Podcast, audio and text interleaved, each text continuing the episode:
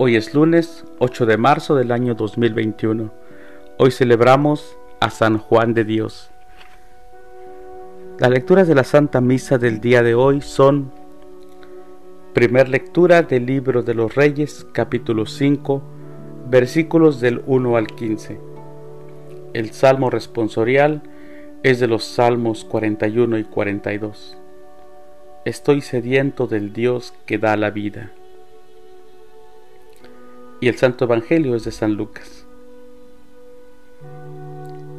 Del Santo Evangelio según San Lucas, capítulo 4, versículos del 24 al 30.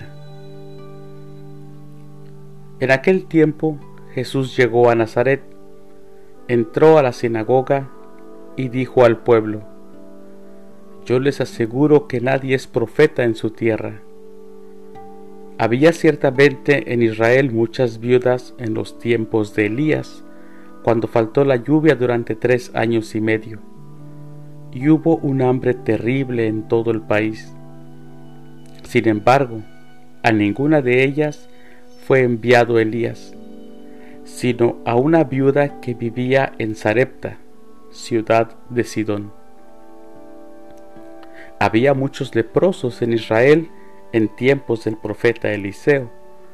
Sin embargo, ninguno de ellos fue curado, sino Naamán, que era de Siria.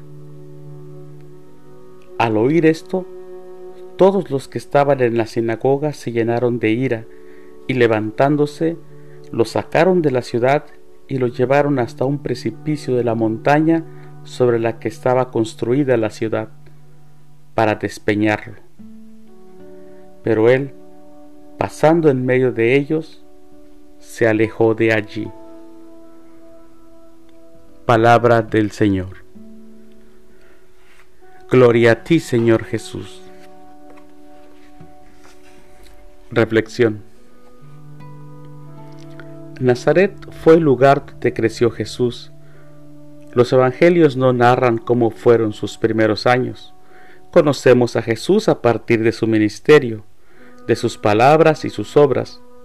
Por medio de ellas, sabemos que Jesús tenía una personalidad atrayente, tanto que contaba con seguidores y seguidoras que iban con él a todas partes.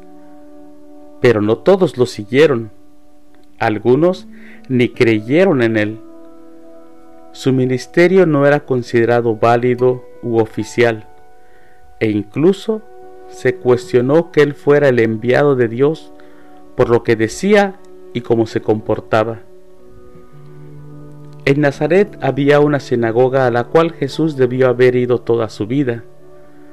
Para los de su tierra era uno más, un judío cuyas pretensiones no estaban conforme a lo establecido, ni social ni religiosamente.